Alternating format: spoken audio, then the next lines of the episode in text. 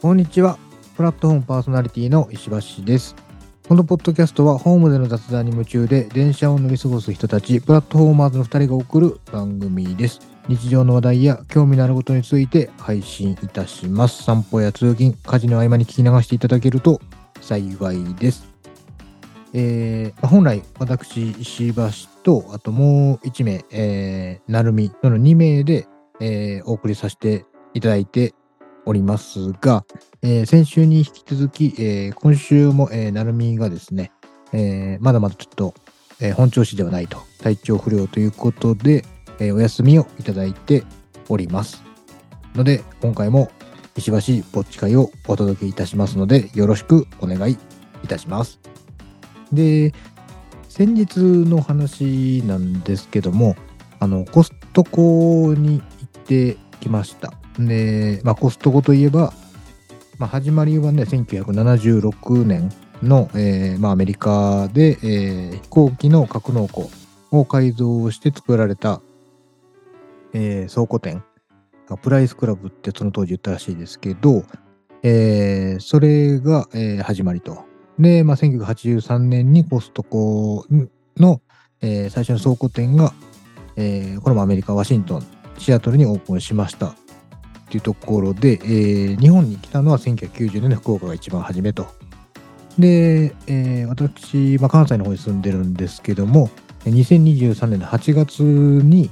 えー門真市というところに、えーコストコがオープンしたので、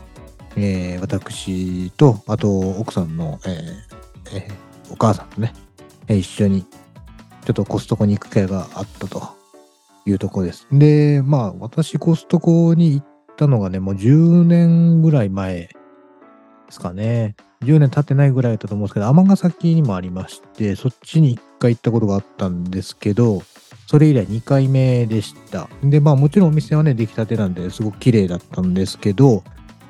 まあ、あれですね。で人が多いっすね。人が多かったんです。で、まあもちろん地元の方もいらっしゃれば、まあ多少ね、遠方から来てる方もいらっしゃるんです。いらっしゃるんでしょうけど、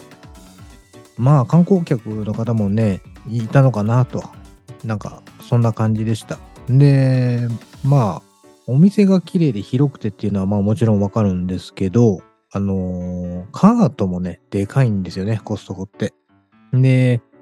まあ、あんだけ大きいカートね、コロコロコロコロ転がしていくんで、まあ、割と気は使うんですけどね。まあ、でも、あんなにカートがね、大きくなくてもいいんじゃないのかな、と、ちょっと思いました。まあ、周り見てても、まあ、じゃあ、まあ、まあ、もちろんね、満帆に入れてる方もいらっしゃるんですけど、まあ、大体こう、2分の1切ってるぐらいだと思うんですよね。まあ、私なんかも3分の1切ってましたけど、なんかこう、ね、もう少し小型化してもいいのかなと。まあ確かに、あのー一個一個の商品がね、まとめて、まとまって売られてて、で、まあこう、ボリュームあるよと。で、その代わりちょっと値引きしますよ、みたいなところのね、まあコンセプトというか、まあやり方、みたいなのはもちろんわかるんですけど、まあまあでも、ね、あのーまあ見てて楽しかったですけど、まあこうよくね、聞くパンのね、なんか巨大な袋詰めであったりとか、あと、まあサーモンのね、えー、フィレだったり、など大きなティラミスなんかも見てきましたけども、まあまあでもそこそこいい値段するんですよね。まあその中で、えー私が、えー購入したものを、えーちょっといくつかね、紹介しようと思うんですけど、えーまずあの、先ほど紹介したパンですけどね、えーマスカルポーネロール。これが、これ1個買いましたね。これ899円でしたけども、まあまあ、朝食に食べましたけど、まあ、普通に美味しかったですよと。で、えーまあ何がどう美味しいのかって言われると、まあそんなに私ね、頻繁にパン食べるわけじゃないんであれですけどね、まあまあ、まあ、何個入ってるのかね、30個、40個、40個入ってないのかな。えー結構たっぷり入ってて、まあ1個あたりの金額がまあまあ安いですよねと。えーこのマスカルをね、えーチーズが入ってるパンみたいなんですけど、まあ生地に練り込まれてて、まあ確かに美味しかったんですけど、もう一個買ったやつがあってね。で、それがね、クゼ服のあんバター 550g っていうのがあって、まあ、それも買いましたと。で、えー、まあ、あんバターといえばね、なんかこう、やっぱりこう、あんトースト、名古屋イメージ、僕はするんですけど、あと、セブンイレブンのね、あのあんバター入ったコッペパンみたいなやつ、まあ、あれも美味しいじゃないですか。で、まあ、それをイメージして、あ、しばらく食べてないなということで買いました。で、これが、えー、939円ですね。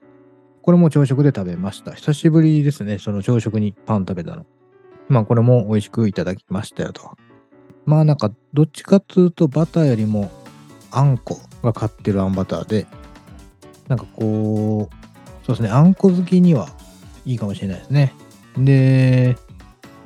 まあ私あんこは好きですけど、どちらかというと、あのね、こう、粒あんとこしあんだとこしあん派なんですよ。ほんで、そこにはね、コストコには粒あんしかなかったと。でね、その、コストコの隣の、えー、なんだっけ、ララポーとか、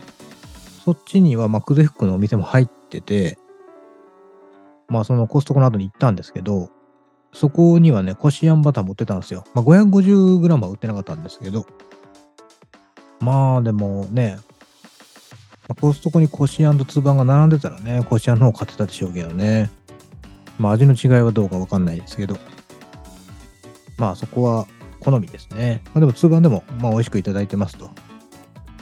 はい。まあなんでしばらく続きそうですね。これ朝ごはん。で、えー、もう一個、最後ですね。えーカルビーのポテトチップスのり塩を購入しました。で、これが 472g でかなり大きいんですよね。まあこう食べてる途中で湿気ちゃうんじゃないかってちょっとまだ開封してないんでわかんないですけど。で、これが638円だったんですけど、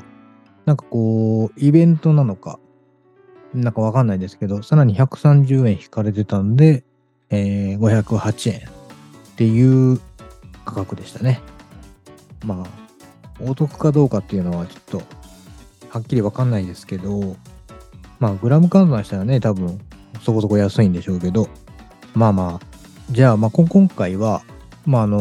ー私が会員になってるわけじゃないんですけどね、こう、奥さんのお母さんが会員になってたんで、一緒についてったっていうような感じなんですけど、まあ、これを本じゃ自分でね、こう、会員になって、まあ、今後通うかって言ったら、まあ、近かったらね、近かったら、ありかもしれないんですけど、まあまあ言うてもね、車で何十分か走っていかなきゃいけないとか、まあ、1時間はかかんないんですけど、まあ、そういう距離だと、ちょっと、まあ、毎週毎週行くにはちょっとね、手間だなぁと感じるので、まあまあ、そうですね、近くにできれば、まあ、会員になって通ってもいいかなと思いました。まあ、あの、ガソリンスタンドもあるんでね、車で行く、まあ、ないし、車を乗ってるっていうんであれば、まあ、ある程度割引も効くので、ありかなと思いますね。まあ、ただ、たまに行く分には、まあ、面白いんでね。あと、こう、なんですか、ホットドッグ食べたんですけど、まあ、あの、雰囲気的にはなんかこう、イケアに近い感じですもんね。ああいうところは。で、ホットドッグが、えー、180円。で、ドリンク込みなんですよね。で、まあ、ピクルスが入ってたりとか、まあ、玉ねぎも入ってて、割とこう、私は、まあまあ、好きな味ではあるんですけど、まあそういう、普段あんまりこう、コンビニのね、ホットドッグなんかでもああいう感じの味にはならないから、まあ、そういう意味では、まあ楽しめる部分の一つかなと思いました。まあなんであのね、近くにコストコあるよとか、まあ、まあ、知人がね、友人がコストの会になってるんであれば、ちょっとね、こうつい連れてってもらったりとかしてね。まあ、何も買わなくても、ホットドッグ食べて帰ってきてもいいんじゃないかなと、まあ、個人的には思いました。それでは、今週もよろしくお願いいたします。さて、今回は第77回目の配信です。今回は、えー2023年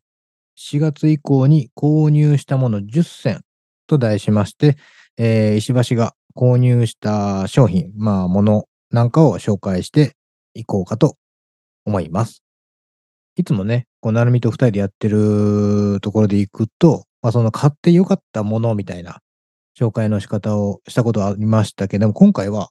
買ってよかったっていうのは一旦置いといて、まあ私が普段使用しているものであるとか、まあ純粋に買ったものですね。まあ Amazon や、まあそれ以外の小売店でもいいんですけど、よしあし関係なく購入したものをご紹介していこうと思います。えー概要欄のところに、えーリンクも貼っておきますので、興味のある方はぜひ一度覗いてみてください。それでは、まず一つ目。サーモス。卵焼きフライパン13センチ。ガス火専用デュラブルコート軽量モデルですね。まあ、平たく言うと、まあ卵焼きフライパンです。で、まあ、これを、まあ、買った理由としては、まあ、それまでね、ニトリかなんかでね、何年か前に購入した卵焼きのフライパンを使ってたんですけども、まあまあ、こびりついてきて、こう、くるくるくるくる巻きにくいよとなってきたので、まあ、新しく購入しました。で、これをね、購入したのが、まあ、今年の4月なんですけど、まあ、つるんつるんに滑るんでね、まあ、卵焼き上手に焼けるのかな？焼けてるのかな？まあ、ただ、滑りすぎて、まあ、なんていうんですかね。まあ、悪くはないんですけどね、こびりつくより全然いいんですけど、まあ、つるんとした卵焼きは焼けますと。で、これがね、価格が1000円ちょっとぐらいやったんですよね。まあ、高いか安いかはわからないですけど。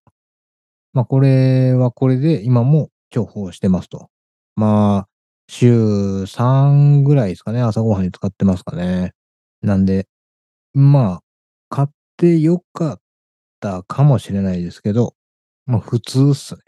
はい。まあ、なんで、あの、取っ手がね、取れるタイプじゃないので、あの、取っ手が取れるシリーズでこうまとめて貼る人なんかはまだね、ちょっとあれかもしれないですけど、取っ手ついててもいいよって言うんであれば、あの、割とありかなと思います。で、これ、映画ついてる部分がね、あの、なんですかね。まあ、実際、リンク踏んで見てもらえばわかるんですけど、卵焼きを焼く内側に入ってなくって、上側についてるんですよ。で、それがね、いい。それはいい。うん。あの、卵もそこにこう、べちょってへばりつかないし、あの、洗い物するときもね、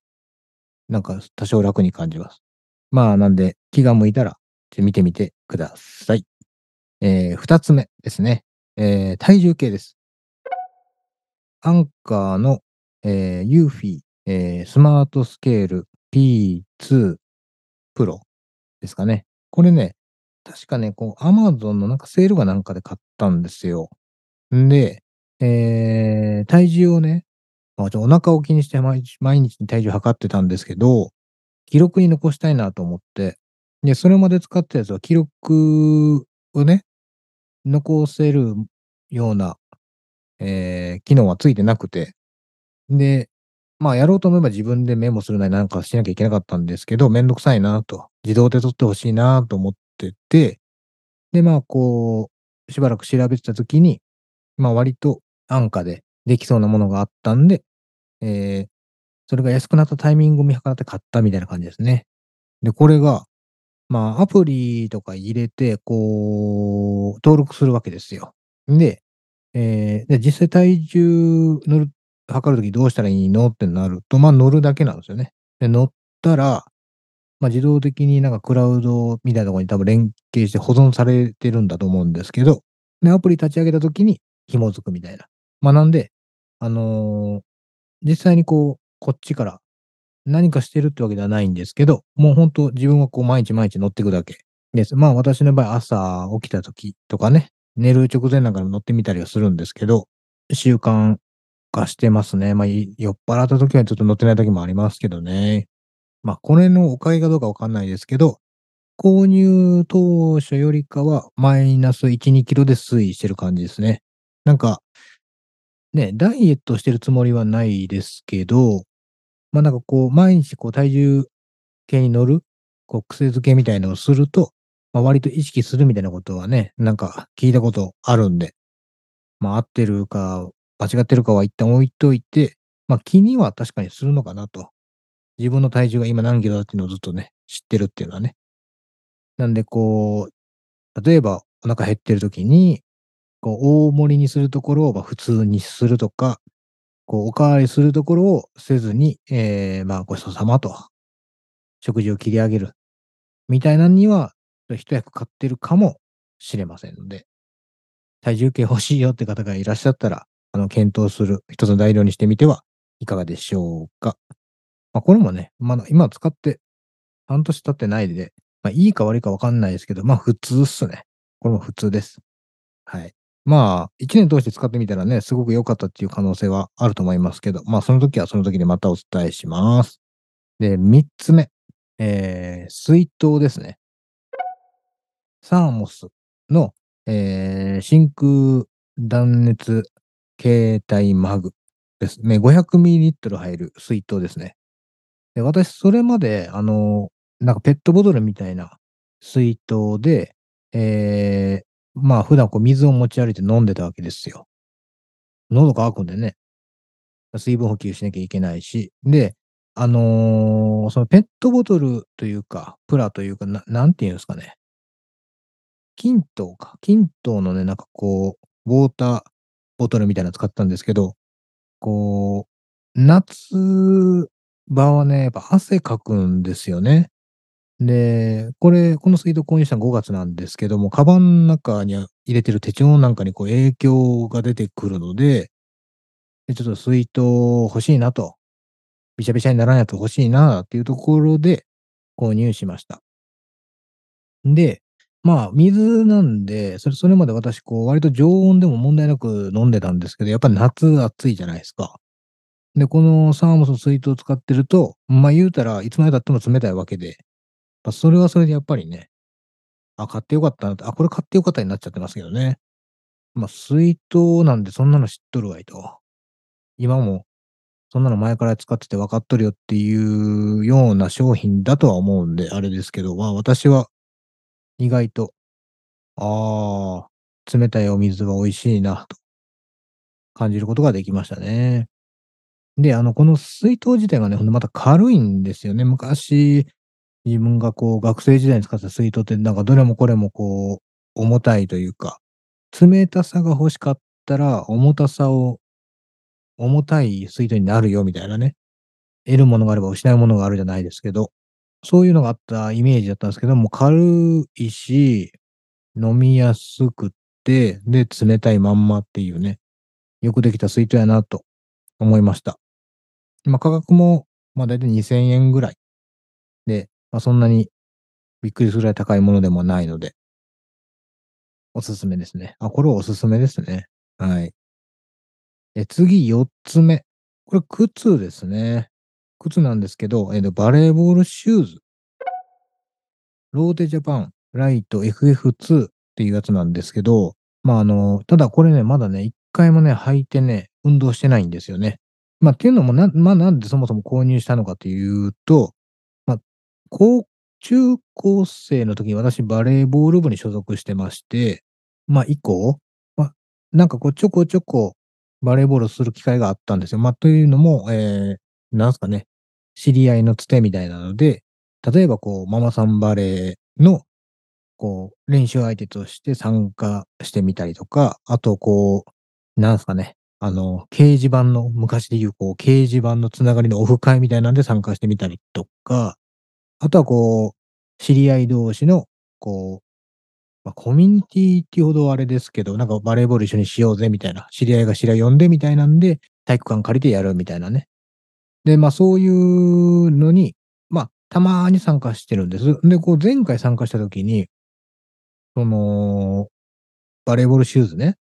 まあ、言うたら鉄管シューズみたいなもんですよ。で、それの底が両方ベロンって取れてしまって、まあまあ、どうにもこうにも直せる範囲ではないでしょうし、まあ、購入したのもね、もう20年ぐらい前の話なので、もっと前か。そうですね、20何年か前何年前とかなんで、まあまあ買い替えて全然いいレベルでしょうというところで購入しました。ま、これ実際 Amazon で購入したんですけど、あれですね、こう何度かこう試してる、ま、サイズをね、こう3段階ぐらい、まあ、私の場合だったら、ええ、27、27.5、28みたいな感じで3つ取り寄せて、試し履きして、必要なものだけ置いといて、不必要なものはそのまま、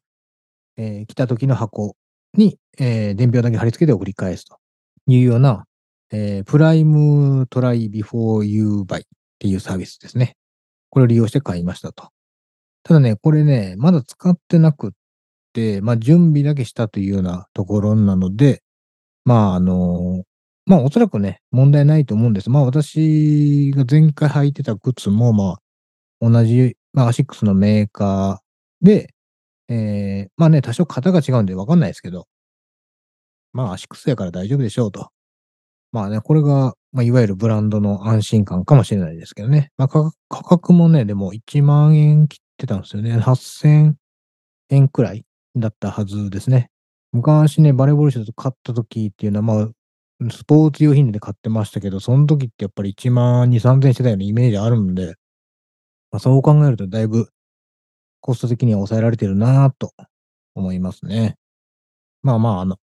また履いた感想なんかが言える機会があれば、ええ、お伝えしようと思ってます。ええ、5つ目。これはね、ええ、マイクですね。手話のダイナミックマイクロフォン SM58。夏ですね、7月に購入しましたね。これなんだっけ、Amazon プライムデーで買ったんだっけな。まあ、もちろん、このマイクを買う理由っていうのは、まあ、この今やってるこのポッドキャストで、まあ、使用するために、ええ、購入したわけなんですけども、ま、あの、そもそも私、あの、SM57 っていう、あの、違うマイクを使ってますと。使ってましたと。ま、今も使ってるんですけど、これそうなんですよ。今実は SM57 なんですけど、ま、ああの、まあ、57って、ま、基本楽器用のマイクみたいなんですよね。ま、私もそんな詳しくはないんですけど。で、SM58 って言ったら、まあ、こう、皆さんがマイクをイメージする時の、あの、なんですか、口に近いところが、あの、丸いボールみたいになってるんですね。で、あれは、ま、言うたら、こう、人の声を取るためにつく作られてる、ま、グリルだったり、ま、中にスポンジが入ってるんで、風防だったりみたいなものになってるんです。で、まあ、多少こう、なんて言うんですかね、録音録音する帯域みたいなの差みたいなのは、その、58、57で差はあるみたいなんですけど、まあ、ずっと57で撮ってたんで、まあ、58で撮ったら、私の声がもっとこう、綺麗に綺麗にっていうか、はっきり明瞭に、今より良くなるんじゃないかと、まあ、単純にね、思ったわけですよ。で、この、今使ってる SM57 っていうものも、知人から、それこそフリーマーケットみたいな感じで、1000円ぐらいで購入したんでね、中古品を。まあ、僕見た目が好きだったので全然持ってたんですけど、まあ、今回こう、まあ、ポッドキャストをね、こう始めるにあたって、こう去年か、今2年目に入ってますけど、ま、ようやくこう、例えば週1でこう使い始めたんですけど、こうずっとね、もう家ん中で転がってたようなマイクなので、ま、へたってもいるかなとか色々考えて、ま、今回 Amazon でええ、新しく買ったんですよ、SM58 を。これが、ね、今12000、3000やったと思うんですけど、昔のイメージで言うとね、SM58 ってなんかこう9000円台というか1万円切る良質なマイクってイメージでしたけど、やっぱり、いろんなものが値上がりしてるなぁと、ま、感じましたね。実際何回か使ったんですけど、なんかこうね、ま、私のこう、スキルというか技術不足っていうのが一番大きいと思うんですけど、なんかしっくりこなくって、結局こう、58使って57使ってみたいな。で、今回、今はまさに57使ってるんですけど、ええ、色々、ま、試行錯誤中と。まあ、壊れた時のね、スペアとして1本持ってるの全然悪くないなと思いますし、ま、誰かね、一緒に参加するってなった時に、ま、マイク2本あったらね、なんとでもなるから。ま、そういう意味では別に買って失敗したとは思わないんですけど、これからもどっかでね、多分使う機会や出てくるかなと。聞いてね、あ、今日は58で、5パですね、57ですねって分かる人はいないと思いますけど、まあそれ以前にね、自分の声をどうにかしろっていう話なんで、そこはちょっと、まあ、今後の課題ということで。まあまたマイクね、他のものにも興味はもちろんあるんで、まあ購入したりとかね、あればまたお伝えしようかなと考えております。えー、6つ目ですね。ヨガマット。えー、Amazon Basic のヨガマットですね。まあ、これは、あのー、まあ、私がね、先週もちょっとお話、ちらっとしましたけど、領収書でこう出てくるんですけど、こう、ビール飲む前にプランクをしますと。もちろん、プランクするときに何もね、こうしかなかったら、肘とか痛いんでね。で、まあ、じゃあ、お布団でってなったら汗落ちるのも嫌ですし、まあそこでヨガマットっていう選択肢が出てくるんですけど、まあ私以前に使ってたのは、えー、ダイソーですね。ダイソーでね、当時、えー、何年前かな ?2、3、3年ぐらい前か。に、ダイソーで売ってたヨガマットで、当時ね、確かね、600円か700円ぐらいだったと思うんですよ。で、まあそれそれ使ってたんですけど、まああの、穴開いてきて、こう、足、足の親指こう、つま先立ちみたいになるじゃないですか。つま先立ちというか、こう、腕立て伏せするときの足の指。なんかこう、ね、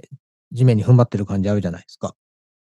まあ、それの影響がこう、めくれてきて穴開いて、まあ、ひっくり返しても使ってたんですけど、まあ、いよいよボロボロになってきて。で、えー、まあ、なんか、ええのあったら買い替えようかなと思ってた時に見たのがこれ。Amazon Basic のヨガマット。で、これ何がいいって言ったら熱いんですよね、すごく。分厚い。なんで、あのー、前に使ってたヨガマットってそんなに熱くなく、まあ多分5ミリぐらいやったと思うんですけど、まあ、なんだかんだでこう、へたってきたかも、へたってきてたからかもしれないんですけど、こう、肘がちょっと痛かったりとかしてたんですけどね。まあ、今使ってるやつが、えー、1センチ、まあ、10ミリ厚ぐらいあるんで、肘も痛くないし、とても快適です。ただ、暑いんで丸めて、ちょっと部屋の隅とかに置いていくときに多少こうかさばってる感じがあると。まあ、それぐらいですかね。まあでも、肘が痛くないっていうのはでかいですしね。あとこう、ちょっと多少表面がつるっとした仕上がりになってるんで、汗かいた肘とかだと若干滑る感じはありますと。まあでもそれぐらいですかね。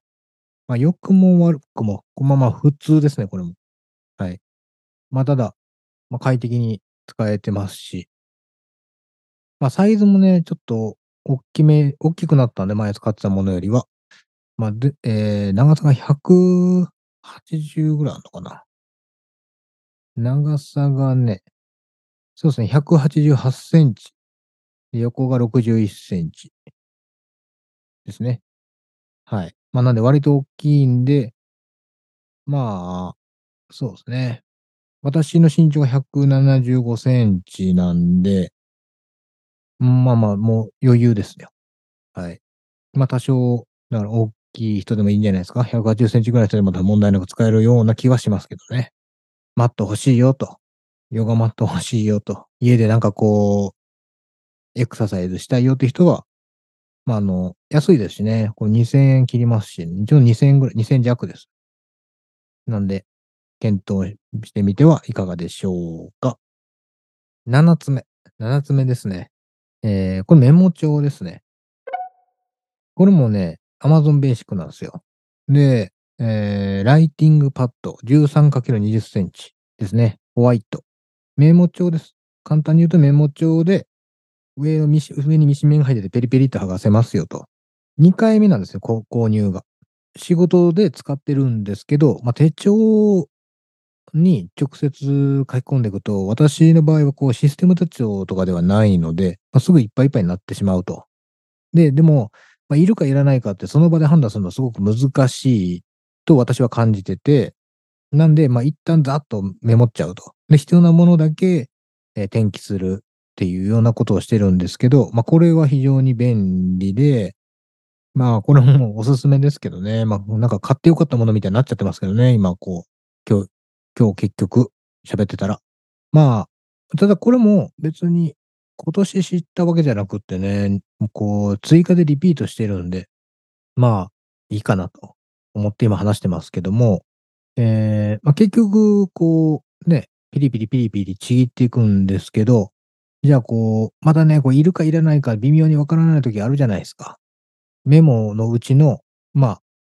25%ぐらいいるんですけど、あとは別にいらんなみたいなとか、まあでもそこだけこうずつ転記していくのも大変だなみたいな中途半端なメモとか結構あったり、私の場合はするんですよ。そういう時は、そういう時は、もうあれですね、一旦もう紙で置いとくと非常にかさばるんで、あの、iPhone のファイルにもうスキャンして入れときます。これ最近知ったんですけど、あの、意外と便利ですね。こう、例えばメモ帳をこう、写真撮るみたいにこう、上から、ななんですか、スキャンっていうか、カメラ向けると自動で、そのメモ帳の部分だけをバスッと切り抜いて、画像として保存してくれると。で、名前つけて保存しておけると。で、後でその追加もできるんですね、そのファイルに。なんで、例えば1枚メモ取りましたと。ほんで、同じような類であれば、まあ、まとめたいじゃないですか。でもそれに対して、ファイル、そのスキャンしたファイル、画像データ開いて、追加ってやったら、そそこにページモンとしてどんどん追加していけるので、まあ、一旦それでやってます。ただね、結構容量食うなっていうイメージですね。すぐなんか何メガ、何十メガっていくので、まあまあ、それもね、まあどうやって保存していくかみたいな。まああと他のアプリ使うかともちょっと今考えてるんですけど、まああのやっぱりね、スキャンアプリって、やっぱ優勝版がいいんでしょうけどね。まあでも、一旦純正のね、アップルのアプリで無料で使えるんだったらどこまでできるのかなっていうね、今ちょうど試してるところなんで、もし、それこそこういうスキャンのね、アプリいいのあるよとか、まあそもそもメモの取り方がこういう風にしたらみたいなのがあればね、教えてほしいところではあるんですけど、まあなんでこの辺も、まあ、今やり始めて、どれぐらいですか。まあこれもでもあれか、まだ1年経ってないのかな。こういう取り方して。まあなんで、ね、来年ぐらいにはまたこういう風に今やってますみたいなのをお伝えできるかなと思います。まあ、基本的にこれもね、なんかこう、私もなんか YouTube かなんかでこれおすすめですよって出てきたやつ使ってみてるんで、まあもし興味がある方は、まあリンクも貼っとくんでまた調べてみてはいかがでしょうか。はい、えー、だいぶ佳境に入ってきてますけども、今、次で8。8ですわ。8。8もね、これもね、靴です、靴。で、さっきもね、バレーボールシューズで紹介しましたけど、これは、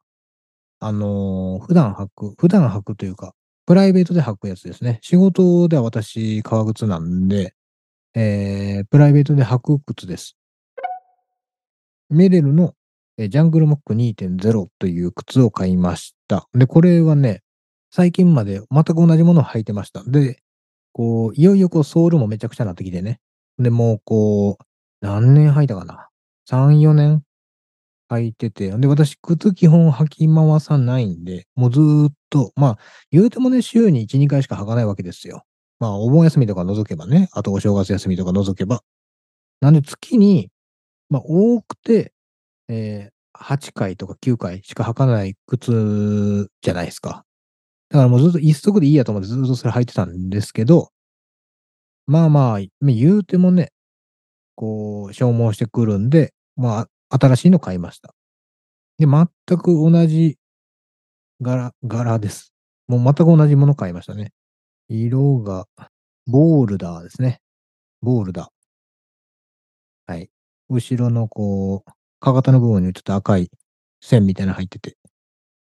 ソールがビムラブソールでね。もんでスリッポンなんですよ。メレルのジャングルモックなんで。まあ、楽ですね。こう、そのままスポット、スリッパみたいな感じで、スポット履いてスポッと帰ってくるみたいな。はい。まあ、これも、一応ね、こう、28センチのやつ履いてたんですけど、まあ、ただね、若干大きいなと思ってずっと履いてたんですよね。だから今回も、えー、まあ、サイズ違い3つぐらい取り寄せて、まあ、これも Amazon で買ったんですけど、結局今買ったの27.5ですね。はい。まあ、なんで、次回はね、まあ、全く同じサイズのものをそのまま買うのか、どうかっていうのも、ちょっとまだわかんないですけど、まあでも、比較的気に入ってる靴ですので、まあこれも、まあもし興味がある方がいれば、参考にしてみてください。9つ目ですね。9つ目は、えー、Amazon の定期便ですね。イロハスのラベルレスの2リットルの水、ペットボトルの水、8本入りです。で、なんていうんですかね、やっぱこう、持ち、スーパーで買う方がね、若干安かったりはするんですけど、まあ持って帰ってくる手間であったりとか、まあ、そういうの考えると、まあこう、玄関までね、持ってきてくれるんで、まあそういう意味で、まあ購入してたんですけど、定期便つってもこう2週間に一遍とかだと微妙に足りなくって、結局なんかこうスーパーで買い足したりしてたんですよね。なんで、まあそうなってくると、こう、どっちがいいのかなって今ちょっと正直悩んでるところですね。まあこう、ね、もちろん配送料とかもあるから、スーパーより若干が高くなるのはまあまあわかると。まあ、でも、結局、ね、水がなくなっちゃって、近くのコンビニ買いに行ってたりとか、する労力がね、こう増えちゃうんであれば、ん、ど、なんか本末転倒みたいなところがあって、まあなんで、これがね、今ちょっと悩みどころなんですよ。結局まあまあ、併用してね、うまいことやっていくっていうのはありなんかもしれないですけどね。まあでも、水ね、まあ普段からこう、水筒で持ってって、で、家でも飲んでってやってるんで、やっぱ消費量は。まあ夏もありますしね、冬になったらそこまでやっぱ飲まなくなるかもしれないですけど、皆さんはね、他にこう、なんか定期便でこれ買ってるよみたいなのあればちょっと、ぜひ教えてほしいですけどもね。私は水ぐらいですね。で、最後になります。えー、10番目。最後になりますね。中野スタイリング担当エアライトワックスを最近購入しました。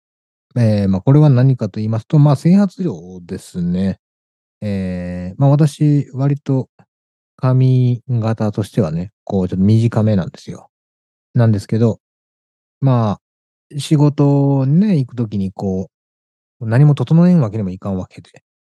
まあ、そこでこう、あた、ね、朝こう顔を洗って、頭洗って、まあ、乾かして、で、まあ、もうな、な、ワックスをなんか、なんかこう、シャシャってつけたら、もうおしまいみたいなのが、私はベストなんですよ。で、その中で、まあなんかこう、ちょこちょこいろんなもの、そんなにね、たくさんのものを使い比べたわけではないんですけど、これが良かったですね。まあ匂いも、まあ、そんな嫌な匂いじゃないっていうのも一つの理由ですし、なんであとなんかこう、あるじゃないですか、こうウェット感とか、あの、髪の毛がこう、一つになんか団子っぽくこう、束になっちゃう。みたいな感じがなくて、割とこう、それなりにこう、いい感じになんかなってくれてるイメージで、これもあの、2回目ですね。購入したのは。だいたい2、3ヶ月ぐらい持ったのが、ま、そんなにボリュームいっぱい使わないんであれですけど、ま、他のものをね、比べたわけじゃないんでね、これが一番いいってわけじゃないんですけど、まあ、購入したものっていうところで、ま、一つ紹介しておきます。はい。というわけで、えー、私、石橋が2023年4月以降に購入したものを10選をお届けいたしました。買ってよかったとか、おすすめ商品をするわけじゃないよって言った割には、やっぱり割とこう、あれですね、リピート品が多かったんで、おすすめしちゃってる感ありましたけど、まああの、話のね、ネタがね、なかなかね、見つからなくて困ったってところがありまして、まああの、前回、なるみが体調不良で休みました。ほんで、私一人でやりますってなった時に、え、何しようって純粋に思ったんですよね。で、まあ、こう、備えあれば、憂いなしなのか言いますけど、全く備えてなくって、で、これじゃいかんなと思って、今回、こう用意したのが、えー、この、ま、買い物リストやったんですけど、まさかこんな短いスパンでやるとは思ってなかったんですけど、ま、ただね、こうこうずっと一人で話し続けると、こう、なかなかにこう、息するタイミングを見失うんだなって今回思いました。ま、それで、えー、前回ね、私が、ま、自分自身に対してお便りを書いたんですけども、えー、マシュマロで今回、あの、お便りいただきましたので、これ私自身が書いてないです。ちょっとご紹介させていただきます。石橋さん、ぼっち会聞きました。お便り展開と聞いて、当然、病欠のなるみさんからお便りがあるんだろうと思いきや、まさかの石橋さんのセルフお便り、セルフ回答。これはきっとなるみさんからの SM プレイか、よっぽどなるみさんが重症なのだろうと思いました。いずれにせよ、お大事になさってくださいませ。えー、キリノよりと。えー、キリノ先生からね、お便りをいただきましてありがとうございます。えー、そうですよね。あのーこ前回のお便りは、まあ、別に、なるみからの、あのーえー意見とかアイデアがあったわけではないです。で、まあ、正直、まあ、自分自身が何したらいいか分かんないってなったんで出た苦肉の策ですね。まあ、なんで今回もね、同じようなことしようかなともちょっと考えたんですけども、まあ、違うスタイルでやってみようと思って、今回はやっておりません。で、なるみの方も、まあ、私直接ね、あの、会って話したわけでもないんで、まあ、あまり適当なこと言えないんですけど、まあ、あの、一応メールのやり取りはしてますと。まあ、LINE ですね。LINE でのやり取りはしてるんですけども、えーまあ、一応大丈夫ではあると。ただ、まあ、あのまあ、ちょっと本調子ではないというところで、まあ、無理をね、あんまり押してまでやらなくていいっていうのは考えてるので、ね、今回もお休みさせていただきました。はい。まあ、なんで、でただ、あの、回復には向かってますんで、来週には、えー戻ってきてくれるかなと。まあ、正直私が戻ってきてほしいと思っているところですね。今回も最後までお聞きいただきありがとうございました。この番組は Spotify、Apple Podcast、Amazon Music、Google Podcast で配信しています。毎週日曜日に更新予定していますので、ぜひフォローをお願いいたします。また、概要欄に番組ホームページの URL を記載しています。ホームページには SNS マシュマロへのリンクがあります。皆様からの質問、疑問、相談をプラットフォーマーの2人がお答えしますので、ぜひお気軽にポストしてください。プラットフォームお相手は石橋でした。それでは良い1週間をお過ごしください。